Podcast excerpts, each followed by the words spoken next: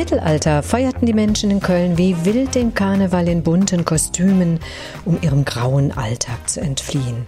Versuche, diesem anarchischen Treiben ein Ende zu setzen, scheiterten regelmäßig.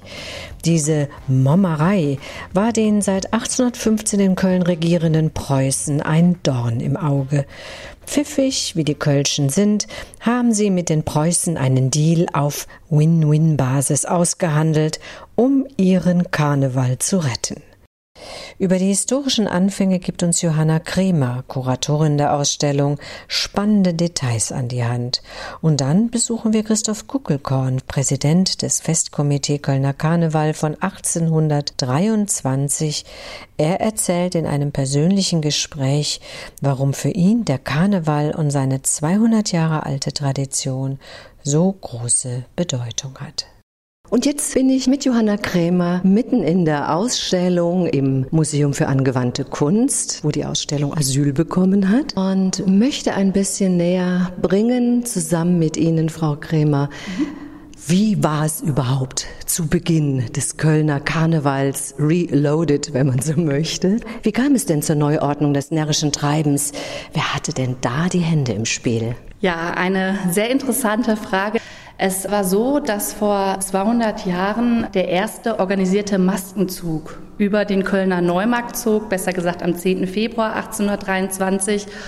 Und dieser Umzug war die Reaktion auf das Ausufern des fastnachtlichen Treibens und die Reaktion auf ein drohendes Verbot durch die preußischen Herrscher. Es galt also, dieses wilde Treiben, was damals auf den Straßen bestand, in geordnete Bahnen zu lenken und Regeln aufzustellen. Warum war denn in Preußen das wilde Treiben, das ja nicht das ganze Jahr dauerte, so ein Dorn im Auge? Die Kölner feierten die Fastnacht äh, intensiv schon immer. Es gibt mittelalterliche Belege, wo über dieses ausufernde Treiben an den Fastnachtstagen, über das Vermummen, Verkleiden berichtet wird. Und äh, die Preußen als sehr gesetzte, geregelte, ordnungsliebende Menschen wollten dem entgegenwirken, weil dieses Umtriebige äh, natürlich auch eine gewisse Gefahr mit sich brachte. Man muss aber sagen, dass diese Vorgeschichte der Karnevalsreform ganz arg verbunden ist auch mit einem wirtschaftlichen Interesse, was die Kölnerinnen und Kölner hatten. Denn die Preußen untersagten 1821 die Abgaben auf die sogenannten Lustbarkeiten, die bis dato für die Armverwaltung Verwaltung zugrunde gelegt wurden. Und dem wollten die Kölner dann entgegenwirken, indem sie den Preußen einen ja, Deal anboten, so kann man sagen. Also man sagte, wir werden dazu beitragen, dass dieses Treiben auf diesen Straßen in geordnete Bahn gelenkt wird, nämlich mit einem organisierten Maskenzug. Und im Gegenzug, liebe Preußen, macht ihr es wieder möglich, dass die Abgaben auf öffentliche Lustbarkeiten wieder zugelassen werden an die Armenverwaltung. Und es gab zwei prominente Persönlichkeiten, die diesen Antrag nach Berlin oder in Berlin stellten. Heinrich von Wittgenstein, der später der erste Präsident des Festordnendenkomitees wird und Freiherr Franz Rudolf von Monschau. Und auf diesen Deal ließen sich die Preußen dann ein, sodass Berlin diesen organisierten Maskenzug und einen dreitägigen Karneval sowohl die Abgaben an die Armverwaltung wieder zuließen. Wie können wir uns denn diesen ersten geordneten Rosenmontagszug auf dem Neumarkt vorstellen? Es gibt Belege dazu. Es hat sich von diesem ersten äh, Rosenmontagszug das Programmheft äh, erhalten. Zentraler Mittelpunkt dieses Festes war der Kölner Neumarkt, auch heute noch ein zentraler Ort im Kölner Stadtbild. Und äh, wir wissen, dass es eine Fußgarde gab, die den Helden Karneval, also den Vorläufer des heutigen Prinzkarnevals, zu Hause abholte. Und man zog dann mit ihm zusammen über die Apostelstraße, über die Breite Straße auf den Neumarkt, wo es ein Thronzelt gab für den den Heldenkarneval, wo er intronisiert wurde. Und dann gab es einen Umzug mit 15 teilnehmenden Gruppen, die dann im Kreis über den Neumarkt zogen. Bei diesen Teilnehmern gab es natürlich viele Teilnehmende, die auch heute noch im Rosenmontagszug bekannt sind, wie das Geckenbärnchen, die Hellinknechte und Mägde, die mitzogen, oder aber auch die kölnischen Soldaten, also die heute roten Funken letztendlich. Also sind dann mehrmals wahrscheinlich so herumgezogen, weil die Menge drumherum guckte natürlich zu. Du durfte da jeder kommen? Die Gruppen im Zug waren vorher bestimmt. Das heißt, es gab Statisten, die eingesetzt wurden vom festordnenden Komitee, sogenannte Mietlinge, die dann auch vom Festkomitee eingekleidet, also kostümiert wurden. Und rumherum um den Neumarkt standen dann die Schaulustigen, nenne ich es mal. Und man weiß, dass bereits im zweiten oder beim zweiten Maskenzug 1824 die Fenster der Häuser rund um den Neumarkt für dieses Spektakel bereits vermietet wurden. Ja, also ne, Wirtschaftssinn hatten die Kölner und Kölnerinnen immer. Jetzt wissen wir von heute tolle große Prunkwagen und wir wissen auch, wie der Prinz Karneval, wie er heute heißt, mhm. aussieht. Aber wie sah es denn damals aus in den Anfängen? Ja, der Held Karneval, der quasi das Zentrum dieses Karnevalsfests äh, wurde, aber auch des Maskenzuges und auch der Höhepunkt letztendlich dieses Zuges war, so wie es heute auch immer noch ist. Es gibt eine erste bildliche Überlieferung aus dem Jahr 1824 aus diesem Zug, eine Farblithografie und dort sehen wir, wie der Held Karneval in einem ja, sehr prächtigen Ornat in einem Wagen sitzt, und zwar in einem goldenen Delfinwagen. Es scheint wie ein Fischwagen, es ist aber tatsächlich ein Delfinwagen. Und dieser Held Karneval ist prächtig gekleidet mit einer Bügelkrone auf dem Haupt. Er hat einen Narrenzepter in der Hand und einen goldenen Sternorden auf der Brust. Dieser Orden wird von der Prinzessin Venezia ihm verliehen. Und dieses Ornat, was er dort trägt, ist letztendlich dem Ornat der ehemaligen Kaiser nachempfunden, also eine romantische Rückerinnerung auf die Zeit, in der Köln freie Reichsstadt war. Ein bisschen muten aber die Kostüme venezianisch an. Woher kommt das? Man kann sagen, dass sich die Kölner inspirieren ließen. Also ähm, es gibt natürlich schon vor diesem ersten Massenzug 1823 den römischen Karneval, den venezianischen Karneval und die Narrengesellschaften am Niederrhein von Kleber Kleve und Dülken. Und man greift natürlich auf diese Vorbilder zurück. Also die Figuren zum Beispiel der Alekino, der Harlekin letztendlich oder die Kolumbine sind Typen aus der Commedia dell'arte, die immer wieder auch in Erscheinung treten. Und generell spielt der venezianische und der italienische Karneval eine Rolle. Man hat als Gegenspieler in den ersten Jahren zum Heldenkarneval die Prinzessin Venezia, die ihm zur Seite gestellt wird und die den Karneval des Südens letztendlich verkörpert. Und diese Prinzessin Venezia zieht dann auch im zweiten Mastenzug in einem großen Schwanwagen über den Neumarkt mit. War die Prinzessin Venezia eine Frau oder ein Mann? Das ist wirklich eine interessante Frage, weil auch damals wurden die weiblichen Rollen in den ersten Mastenzügen von Männern äh, gespielt. So wie es heute immer noch ist, dass die Kölner Jungfrau von einem Mann verkörpert wird, ist es auch damals Simon Oppenheim, Leiter des gleichnamigen Bankhauses, der die Prinzessin Venezia in den ersten Mastenzügen verkörpert. Ja, und gab es auch einen Bauern, wenn wir schon mal vom Dreigestirn denken her? Also vielen, auch äh, hier in der Ausstellung, wenn man durchgeht, die denken immer, hier ist der Held Karneval, wo sind denn Bauer und Jungfrau, weil sie heute einfach zum Kölner Dreigestirn obligatorisch dazugehören. Bauer und Jungfrau zogen tatsächlich in den ersten Mastenzügen mit, allerdings unabhängig vom Prinzen Karneval, nämlich als ja, stadtgeschichtliche Symbolfiguren, kann man sagen. Und es ist so, dass Prinz, Bauer und Jungfrau erst seit 1883 wirklich eine Einheit bilden. Und dieses Dreigestirn, so wie wir es heute immer noch nennen, das ist ein Begriff, der offiziell erst seit 1937 Verwendung findet. Wurde denn schon damals Alarv gerufen? Gab es Bützchen verteilen? Gab es Strüßja und Kamelle? Dazu muss man wirklich gucken, was historisch belegt ist, was sich in den Quellen findet. Also äh, man hat in den Zügen von 1824, also dem zweiten Mastenzug, einen Hofmedikus, der mitzieht, der auch bildlich überliefert ist und der führt auf seinem Wagen eine große Klistierspritze mit sich. Aus dieser Klistierspritze schoss er Duftwasser und Blumen in die Zuschauenden. Das heißt, man kann hier vielleicht äh, von den Anfängen der Strüsschen so ein bisschen reden. Es ist das Werfen von Erbsen und kleinen Gipsdragés überliefert geliefert und von äh, Konfetti, also sogenannten Luftschlangen. Man weiß aber auch, dass in den 1830er äh, Jahren dieses Erbsenwerfen verboten wird, beziehungsweise dass man es eindämmen wollte. Es machte unheimlichen Dreck und das gelang dann dem festordnenden Komitee letztendlich auch. Und so ist es im Endeffekt auch heute in den Rosenmontagszügen geblieben. Also die AWB, die den Rosenmontagszug hinterherzieht, weil ich glaube, es sind über 470.000 Kubikmeter Müll, die jedes Jahr anfallen bei diesen Rosenmontagszügen und diesen diesen Müllberg versuchte man dann auch bereits in den 1830er Jahren einzudämmen. Und könnte mir vorstellen, so Erbsen tun ja auch weh, ne? Genau, es gab ein gewisses äh, Gefahrenpotenzial und äh, es gibt auch Quellen, die zum Beispiel sagen, dass das Werfen von diesen Luftschlangen verboten werden sollte, weil man damit vor allem die Pferde scheu machte. Auch dazu gibt es Quellen.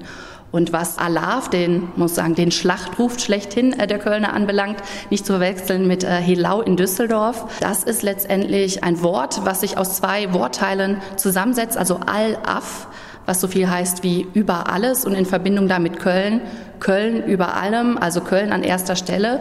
Und dieses Wort ist belegt bereits im 16. Jahrhundert. Also es gibt einen sogenannten Bartmannskrug, den wir hier auch in der Ausstellung zeigen, wo dieses Wort Alav im Zuge eines Trinkspruchs verwendet wird und dann dort so viel bedeutet wie, ja, dieses Getränk geht über allem.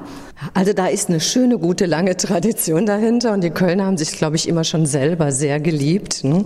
Ja. Es gab ja jetzt nicht nur einfach aus dem Stand so ein Umzug, der muss ja auch organisiert werden, festordnen Komitee, haben wir schon gehört. Da spielten Maskenbälle eine wichtige Rolle.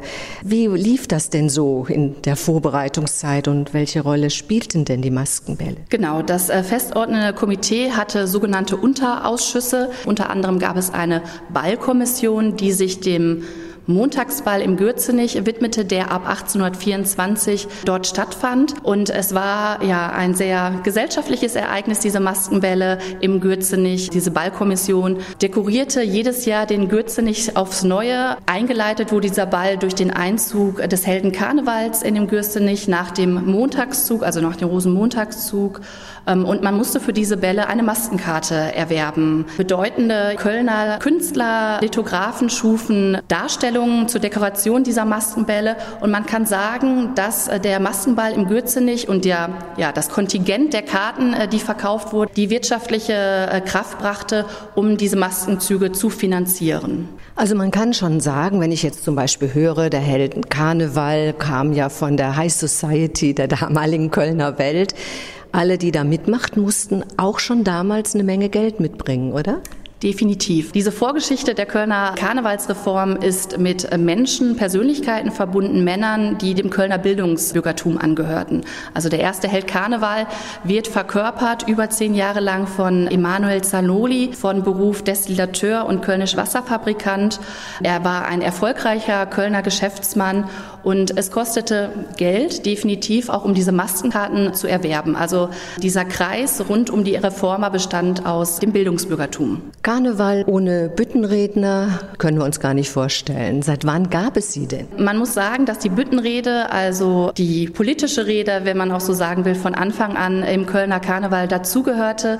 Es ist eine Bütt bereits 1328 nachweisbar und man weiß, dass äh, bereits auf den ersten Generalversammlungen, also den späteren Komiteesitzungen, die zu den Karnevalssitzungen letztendlich führen, man aus der Bütt herab ja das Alltagsleben in Gesang und Rede parodierte. Also da war am Anfang noch ganz schön Politik drin, auch Kritik sogar an Festkomitee und Co. Genau, einer der bekanntesten Büttenredner dieser Zeit war äh, Franz Ravot. Franz Ravot, der 1843 mit seinen sehr kritischen Reden letztendlich das alte Komitee der Klüngelei anklagte, beziehungsweise er wollte, dass der Karneval äh, politischer wird, dass der Karneval offener wird und volkstümlicher. Natürlich, und das ist ganz zentral. Karneval ohne die Karnevalslieder unvorstellbar. Hat das auch schon vor 200 Jahren eine wichtige Rolle gespielt, dass die Menschen miteinander ihre Lieder zu Karneval singen? Definitiv. Also den Reformern war von Anfang diese Kraft der Musik und äh, ja auch die das Gemeinschaftsgefühl stärkende Kraft dieser Musik bewusst. Samuel Schier, der erste karnevalistische Hofpoet, so kann man ihn nennen, verfasste nämlich direkt für den Maskenzug 1823 auch das erste karnevalistische reformierte Lied. Dieses trug den Titel ähm, Thronbesteigung des Helden Karneval und es wurde gesungen. Bei diesem Maskenzug auf dem Neumarkt mit dem Einzug des Helden Karneval wurde dieses Lied gesungen und man muss sagen, dass in den ersten Karnevalssitzungen vor allem der gemeinschaftliche Gesang dominierte. Das heißt, man hatte nicht, wie es heute ist, den Solokünstler, der auf der Bühne stand, sondern es gab Liedhefte, die jeder Teilnehmende an die Hand bekam und man dann sang dann immer passend ähm, zu einem jeweils neu getexteten Lied dann der bereits bekannten Melodie äh, gemeinsam das Karnevalslied. Ja, und dieses Karnevalslied können wir ja auch in der Ausstellung hören und wir geben jetzt einen kleinen Höreindruck. Der Karneval soll leben, das heute Sanges Jahr, das auf den Thron ihn heben, hurra, er lebe hoch. Hurra, hurra, er lebe hoch, hurra, hurra, er lebe hoch. Ja, also so hat es sich angehört. Das Karnevalslied damals, heute gesungen von den Kallendressern. Genau, die Kallendresser hat dieses Lied anlässlich des Jubiläums dann, was man in der Ausstellung bei uns als Textstück sieht, dann vertont, sodass man es dann auch hier hören kann. Wir haben ja schon drüber gesprochen. Geld spielt natürlich eine wichtige Rolle für Karneval. Zum einen, um den Karneval zu finanzieren, zum anderen für einen guten Zweck. Kreativ waren die Kölnerinnen und Kölner auch, um mit dem Karneval, ich sage jetzt mal, Geld zu machen. Zum Beispiel eben Fensterplätze verkaufen. Aber es gab noch andere Wege, um die Menschen zu animieren. Kauft das und äh, dann haben wir auch ein bisschen Geld an bei der Hand, um den Karneval zu finanzieren. Was waren denn da so kreative Ideen? Ja, also die Kölner erkannten ganz, ganz schnell, dass sich mit Karneval wirtschaftlich ja was umsetzen ließ und man war kreativ. Also man weiß von einem Karnevalstabak, der 1829 verkauft wurde, der sogenannte Karnevalskomiteeskanaster, um Geld zu generieren. Es gab Briefpapier, was verkauft wurde, aber auch Plagiate der äh, Gesellschaftsmützen. Also die Kölner Nachenkappe, die 1827 eingeführt wird als Symbol der Einheitlichkeit, aber auch als Unterscheidungsmerkmal. Auch von dieser Kappe gab es Plagiate, die dann veräußert wurden. Und natürlich die Karnevalsorden. Genau, auch Orden wurden veräußert. Man muss sagen, dass am Anfang der Karnevalsorden natürlich etwas war, was einem kleinen Kreis von Persönlichkeiten vorbehalten war. Aber um die Jahrhundertwende nimmt natürlich die industrielle Fertigung äh, dieser Karnevalsorden dann zu, sodass diese Orden zum Allgemeingut, zur Massenware werden. Ja, und bis heute auch als besondere Auszeichnung von Menschen. Definitiv.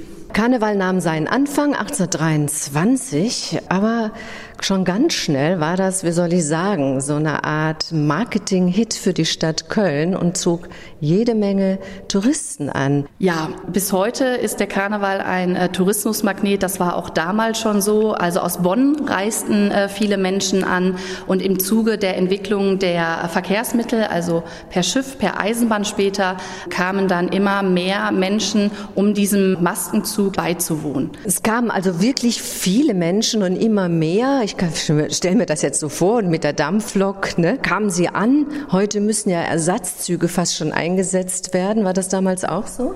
Also man weiß, dass bestimmte Haltestellen nicht angefahren wurden, weil der Zug schon so voll war, dass keine Reisenden mehr aufgenommen werden konnten.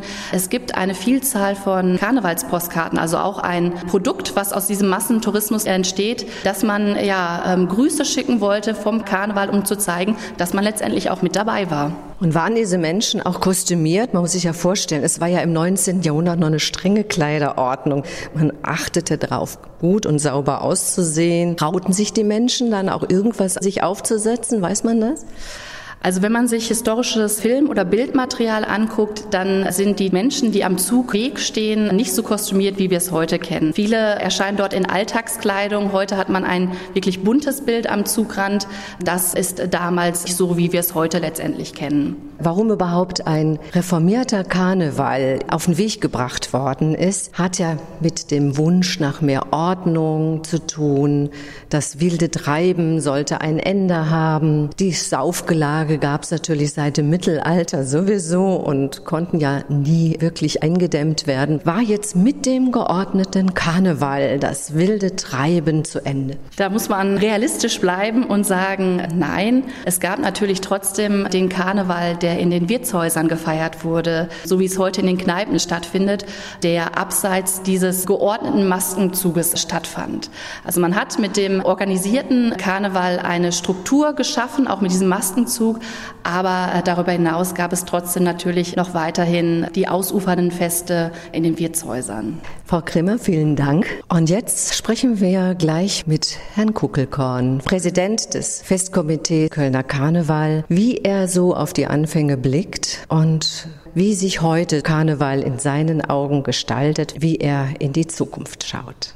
Christoph Kuckelkorn treffe ich dort, wo er arbeitet, wenn er nicht gerade ehrenamtlich als Präsident für das Festkomitee des Kölner Karneval von 1823 unterwegs ist, in seinem Beerdigungsinstitut. Ohne das ehrenamtliche Engagement vieler Kölner und Kölnerinnen gäbe es keinen Karneval. Und meine erste Frage an ihn ist, woher kommt Ihre Begeisterung für den Kölner Karneval, dass Sie so viel Zeit in Ihrer Freizeit dafür einbringen? Ja, ich bin, wie das vielen, glaube ich, so geht, als Kind mit dem Karneval groß geworden. Für mich war Karneval als Kind eigentlich das wichtigere Fest im Jahreskreis, also wichtiger als Weihnachten, auch wichtiger als Geburtstag, weil plötzlich alle im Kostüm sind, die Eltern auch wieder Kind werden und dass sich äh, so richtig alles spielerisch anfühlt. Also es war für mich großartig, in eine andere Rolle zu schlüpfen. Ich war dann auch sehr schnell blauer Funk, wie in unserer Familie alle männlichen äh, Mitglieder seit, äh, ich glaube jetzt mittlerweile fünf Generationen. Und damit war ich in der Kindergruppe, war auf den Bühnen unterwegs und von da an ist Karneval ein ganz fester Bestandteil meines Lebens zu jedem Lebensabschnitt gewesen. Immer unter unterschiedlich, als Jugendlicher bestimmt anders als als Kind und nochmal anders als als Erwachsener, als junger und jetzt alter Erwachsener. Hat man dann schon natürlich andere Aufgaben und andere Wirkungskreise und nimmt den Karneval auch anders wahr, aber es war immer ein fester Bestandteil. Und zwar nicht nur in der Karnevalszeit, weil ich bin von klein an auch schon gewöhnt, dass der Karneval gut vorbereitet sein muss, dass man trainieren muss, wenn man auf der Bühne stehen muss. Und insofern ist mir ganz klar, dass das ein ganzjahresprojekt ist.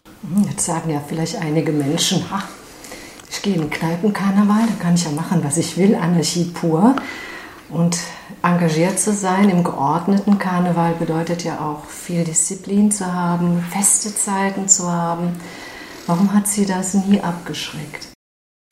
Wenn man von Anfang an gewohnt ist, dass man mit Disziplin, Training nachher eine Leistung absolviert, dafür auch Applaus kriegt auf der Bühne, dann ist das was Großartiges. Also wenn das, was man macht, auch im Ehrenamt, und der Karneval ist ja zu 100 Prozent eigentlich ehrenamtlich getragen, wenn man merkt, das hat auch eine gewisse Wertschätzung, dann macht das auch sehr zufrieden und das motiviert natürlich auch wieder dann für das nächste Jahr. Aber zwischen Kneipenkarneval und etablierten Karneval, Straßenkarneval, eigentlich sind die Grenzen gar nicht so fest. Das verschwimmt sehr.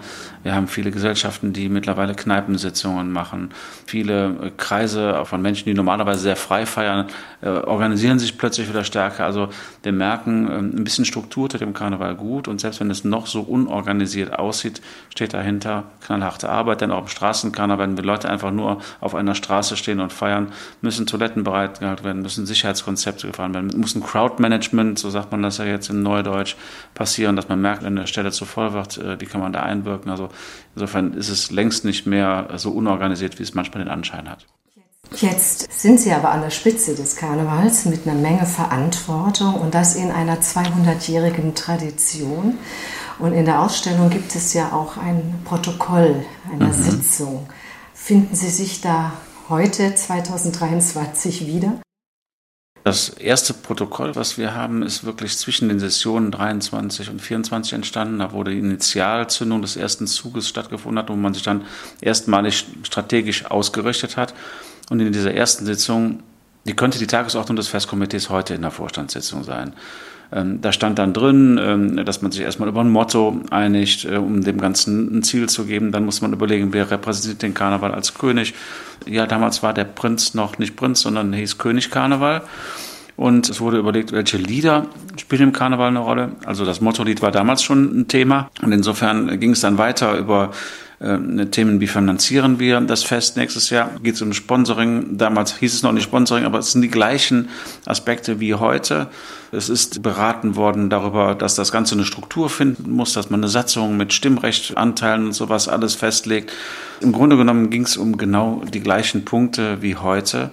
Eigentlich ist es ja auch schön, dass sich das in einer Zeit, 200 Jahre ist ja eine wahnsinnige Spanne, wenn man mal überlegt, damals hatten wir noch die Franzosen, wir hatten die Preußen, es gab noch einen Kaiser. Wir sind heute eine Demokratie. Was war alles dazwischen äh, mit den Weltkriegen, mit der Weimarer Republik, dem Dritten Reich? Und durch all diese Zeiten war der Karneval eine Konstante für die Menschen hier im Rheinland. Ist natürlich auch, glaube ich, was ganz Besonderes.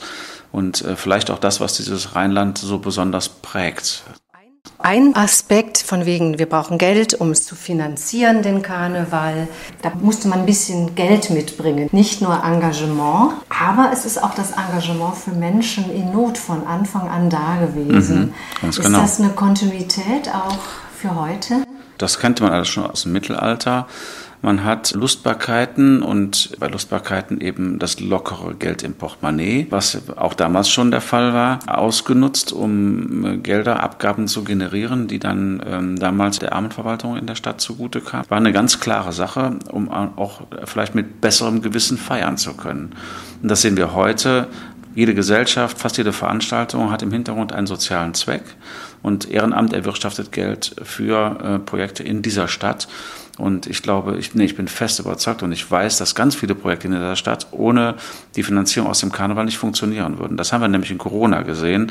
Als einige Projekte eben nicht mehr unterstützt werden konnten, gab es plötzlich Not. Und äh, wir sind froh, dass der Motor jetzt wieder läuft und auch der soziale Faktor Karneval, was das angeht, wieder 100 Prozent funktioniert. Also auch da eine gute und schöne Kontinuität. Jetzt ist es ja so, ähm, anfangs, Sie haben es ja erwähnt, gab es die Maskenbälle. Daraus sind dann nach und nach die Sitzungen der Karnevalsgesellschaften gekommen. Ja, die Sitzungen, die wir heute im Karneval erleben, die sind eigentlich ein Produkt ähm, aus der Vorbereitungszeit für den Karneval. Also Menschen haben sich in verschiedenen Zirkeln Gedanken gemacht, äh, den nächsten Zug, ähm, wie, wie soll der denn aussehen, als welches, welches Kostüm nehmen wir, wie gehen wir da mit? Und diese Zusammenkünfte waren natürlich sehr äh, bier- und weinselig. Und dann hat man zur Unterhaltung für so eine Veranstaltung ein bisschen Musik geholt. Man hat immer schon gerne gesungen. Es wurden da auch die ersten Karnevalslieder geprobt, damit man die in der Session kannte und singen konnte.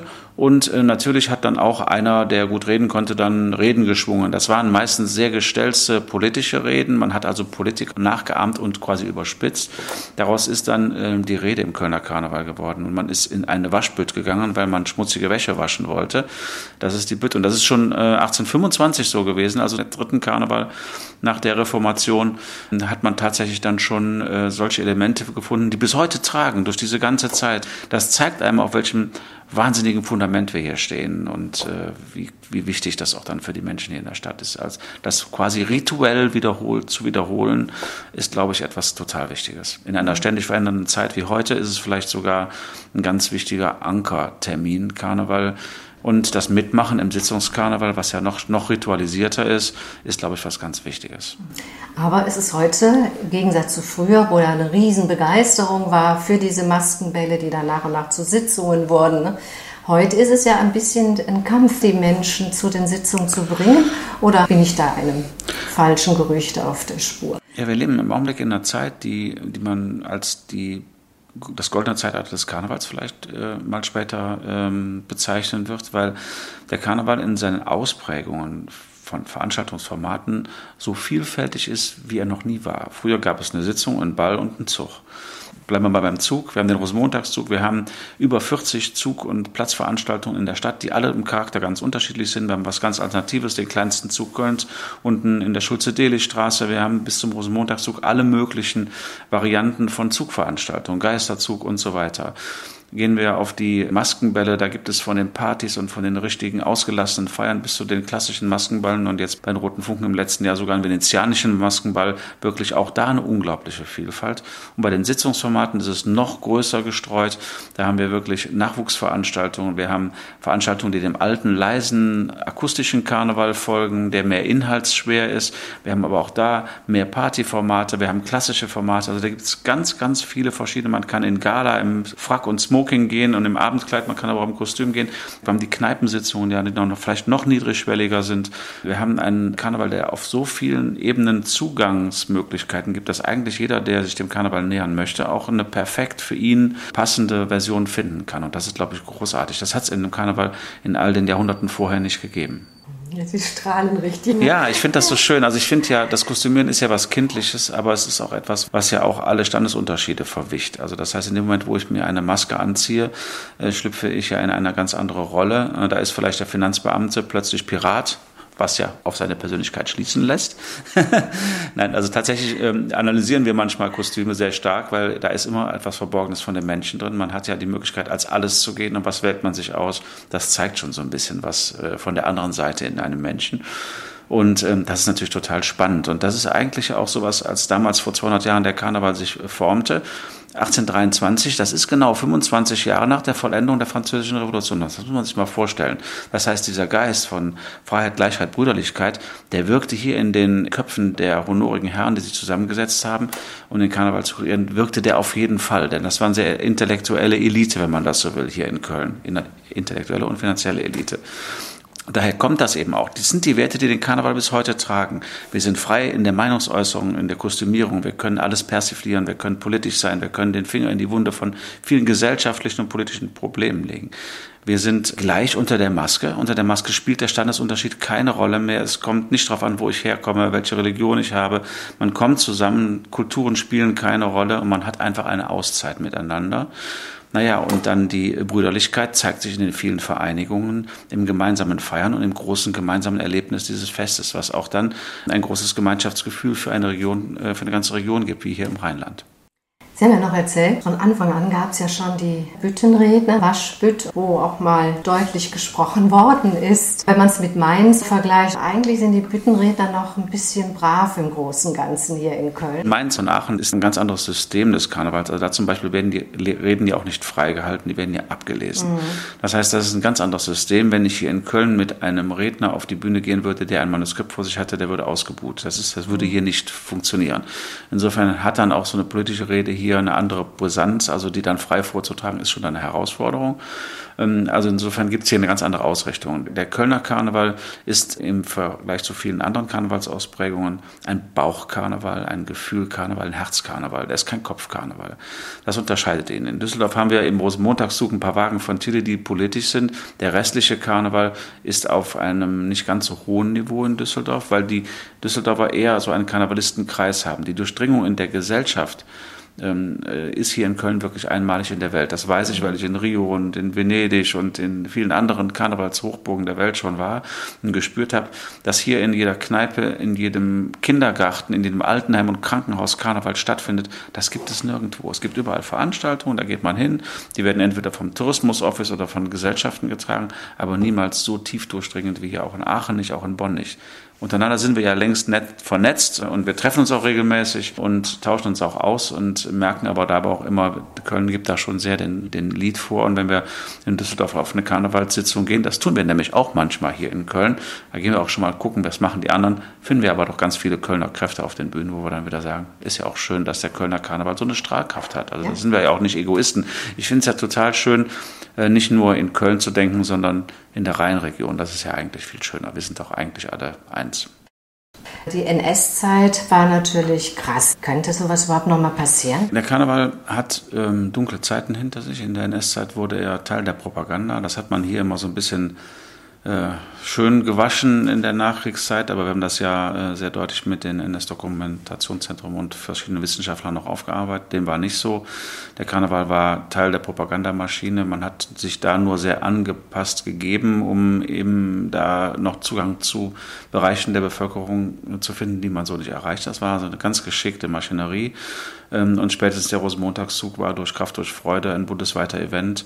Ähm, bundesweit sind alle Fastnachtsbräuche ähm, abgeschafft worden. In den Fastnachtsregionen im, im, deutschen Süden musste rheinischer Karneval gefeiert werden. Das wurde verordnet. Ähm, das war schon eine sehr dunkle Zeit für, für das, was wir eigentlich so frei leben. Ähm, und wir sind sehr froh, dass sich das umgekehrt hat. Ja, in den letzten Jahren sind einfach dadurch, dass sich Idealbilder und moralische Instanzen wie die Kirche selber zerlegen, ähm, fällt dem Karneval plötzlich ähm, auch die Rolle einer moralischen Instanz zu. Wir haben uns lange dagegen gesträubt. Ähm, wir werden aber immer zunehmend bei irgendwelchen Gesellschaften oder politischen Themen mal um unsere Meinung gebeten. Und ähm, Da sind wir deutliche Verfechter der Vielfalt, der Toleranz, der Demokratie und äh, stellen uns da auch deutlich in, den, in, den, in die Zeichen genau dieser Werte, die uns ja hier in unserem Land auch tragen und weiterbringen. Und äh, ich kann mir derzeit nicht vorstellen, dass der Karneval nochmal eine Instrumentalisierung wie in der Zeit der Nazi-Diktatur erfahren wird. Man muss aber wachsam sein. Das sind wir. Deswegen ist der Karneval auch hinter den Kulissen aktiv. Wenn hier mal gegen rechts und rechte Meinung und Rassismus demonstriert wird, stehen wir genau auf der richtigen Seite und bekennen hier Farbe. Das hat man dem Karneval nie zugetraut und viele im Karneval finden das auch absonderlich. Aber ich finde, wir müssen alle unser ehrenamtliches Engagement, egal in welcher Stelle wir wirken in unserer Gesellschaft, genau in diesen Wind stellen. Das ist wichtig.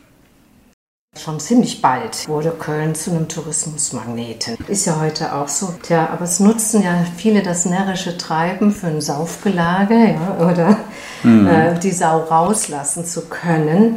Wie gefährlich sind diese Entwicklungen für den Kölner Karneval und auch seine Werte? 1823 hat man sich zusammengesetzt, weil man in Köln ähm, ja, Auswüchse des Karnevals erlebte, wie sie nicht mehr tragbar waren und hat dem versucht, eine Richtung zu geben. Eigentlich sind wir an der gleichen Stelle immer noch. Wir haben immer noch Teile der Gesellschaft, die nicht wissen, wie Karneval funktioniert. Die denken, es ist einfach, es geht nur um Alkohol, Saufen und äh, ja, was auch immer. Äh, und ähm, da setzen wir natürlich unsere Werte deutlich dagegen und versuchen dagegen zu arbeiten. Also das ist eine Aufgabenstellung, ähm, die sich eigentlich auch nie verändert hat. Und natürlich ist es so, dass der Karneval eine enorme Anziehungskraft hat, dass gerade aus dem Umland von Köln und auch sogar aus ganz Deutschland und dem nachbarten Ausland eben viele Gruppenreisen auch hier hinkommen, die einfach dann eigentlich mit dem Brauchtum gar nichts zu tun haben. Aber es ist unsere Aufgabe zu erklären, heranzuleiten und auch denen dann Zugang zum Karneval zu geben. Da sind wir mit der Stadt und vielen Institutionen schon seit Jahren im Gespräch.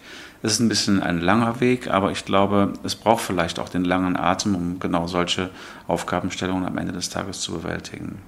Jetzt haben Sie ja diese Ausstellung begleitet. Und Sie sagten, dass Sie die Emotionalität und den Tiefgang dieser Ausstellung sehr schätzen. Mhm. Was meinen Sie damit? Woran denken Sie? Wenn man eine Ausstellung zu einem Jubiläum erstmal überlegt. Da denkt man, okay, wir sind 200 Jahre alt, also fangen wir an mit dem ersten Jahr und hören mit heute auf. Das ist so der Zeitstrahl und zeigen, was hat sich da entwickelt. Das ist aber eine sehr flache Art einer Ausstellungskonzeption. Wir haben hier aber eine Ausstellung, die sich ähm, Themenbereiche überlegt hat und in, in diesen Themenbereichen die Veränderungen widerspiegelt. Und das ist, glaube ich, ganz, ganz spannend, weil Dadurch erfahren wir den Karneval mal ganz anders. Wir haben auf einem Fleck plötzlich verdichtet. Was hat sich denn in Veranstaltungen, in den Zügen, beim Motto innerhalb der letzten 200 Jahre getan und können das quasi mit einem Blick so erhaschen. Und das äh, ist für mich unglaublich eindrucksvoll geworden. Äh, die auch dann stehen nämlich plötzlich Exponate sich gegenüber, hinter denen dann mal 200 Jahre oder 150 oder 100 Jahre liegen. Wenn wir die Orden zum Beispiel sehen, dann haben wir vielleicht einen der ersten Orden da und sehen, wie das heute ist, sehen, wie die Stufen dazwischen waren und welche Ausprägungen Orden äh, überhaupt und welchen Sinn dahinter zu sehen ist und wie die Entwicklung war. Bei den Karnevalsmottos, wenn man die so hintereinander sieht und sieht halt, was hat die Leute in den 1820er Jahren bewegt, was hat sie dann dann in den verschiedenen Zeitaltern bewegt und was ist heute das Thema, dann stellen wir darüber nämlich ganz schnell fest, dass das Motto immer ein ganz besonderer Spiegel der Zeit ist. Ich bin ja jetzt auch schon 18 Jahre in dem Kreis des Festkomitees unterwegs und ähm, wir haben viele Themen für Rosenmontag und für den Karneval überlegt und wir haben uns immer bemüht, vielleicht Veränderungen in der Gesellschaft aufzunehmen, etwas, was neu ist. Wenn wir den Karneval zum Beispiel haben mit dem Motto Social Jack, äh, kunterbunt vernetzt, dann war das der Start des, Social Media Bereichs. Das haben wir damals extra gemacht, weil wir gesagt haben, das ist eine Geburtsstunde in 100 Jahren wird man eine Rückbetrachtung sagen, boah, da hat das angefangen schon und das war damals schon im Karneval. Also das heißt, so wollen wir eben immer so ein bisschen den Zeitgeist dokumentieren. Als wir damals das Motto mit Rio als Brücke hatten, da sind Köln und äh, Rio de Janeiro Partnerstädte geworden und auch der, Part der Karneval in beiden Städten hat sich miteinander verbunden. Das war uns dann wert, auch ein Motto dafür aufzulegen. Also das heißt, das ist dann so schön, wenn man das dann so verdichtet auf ein paar Quadratmetern sieht, dann wird einem diese gewaltige Entwicklung quasi deutlich und das ist dann für mich sehr emotional und eindrucksvoll gewesen. Dann war für mich total schön auch zu sehen, wie man in der Ausstellung eine Kinderspur untergebracht hat. Das, das heißt, Kinder haben, erleben ihr eigenes Museumserlebnis, weil sie eigene Stationen anlaufen, weil sie Sachen sammeln, Sachen malen und ausfüllen müssen, am Ende noch einen Preis dafür kriegen. Ähm, das war für mich auch total schön, dass man an Kinder denkt. Und ich fand eben die neuzeitlichen Zugang über einen Chatbot ähm, und QR-Codes quasi äh, in einen Dialog mit einem Ausstellungsstück zu treten. Also wenn ich beim Hennessy bin und aktiviere den Chatbot und der fragt mich, kennst du alle Figuren aus dem Hennessy? Und ich sage nein, dann bekomme ich die erklärt. Wenn ich sage ja, dann geht es in die nächste Stufe, ob man dann weiß, wie alt das äh, Hennessy überhaupt ist. Und das gibt jedem auch nochmal ein ganz besonderes, sehr persönliches Museumserlebnis, by the way. Und das ist, finde ich, eine hochmoderne Museumstechnik, dann jetzt in einer so historischen Ausstellung, das ist schon alleine großartig. Und was mich als Fachmann vielleicht noch überzeugt hat, sind eigentlich auch die Auswahl der Exponate, weil es, viel, es gibt viele Exponate, die kennt man vielleicht nur vom Foto oder die kennt man eigentlich noch gar nicht und die sind da ausgegraben worden aus Archiv, Museum oder aus dem Karnevalsmuseum und stehen eben dann auch hier das erste Mal zusammen und das ist schon wirklich toll. Ein herzliches Dankeschön an Christoph Kuckelkorn, Präsident des Festkomitee Kölner Karneval von 1823. Mit Begeisterung hat das Festkomitee die Jubiläumsausstellung Kölner Karneval, wie alles begann, des Kölnischen Stadtmuseums zur 200-jährigen Geschichte des Kölner Karnevals unterstützt. Die modern gestaltete Ausstellung ist zu Gast im zentral gelegenen Kölner Museum für angewandte Kunst. Sie führt vor bunter Kulisse und mit interaktiven Angeboten lebendig vor Augen, wie sich der Karneval in Köln in den vergangenen 200 Jahren entwickelt hat. Besondere Angebote gibt es für Kinder und Familien. Schauen Sie doch mal vorbei. Bis zum 30. Juli ist die Ausstellung zu erleben. Und Ihnen, liebe Zuhörerinnen und Zuhörer, danke ich, dass Sie uns auf unserer Zeitreise durch die Geschichte des Kölner Karnevals begleitet haben. Mein Name ist Birgit Schippers und ich wünsche Ihnen eine gute Zeit.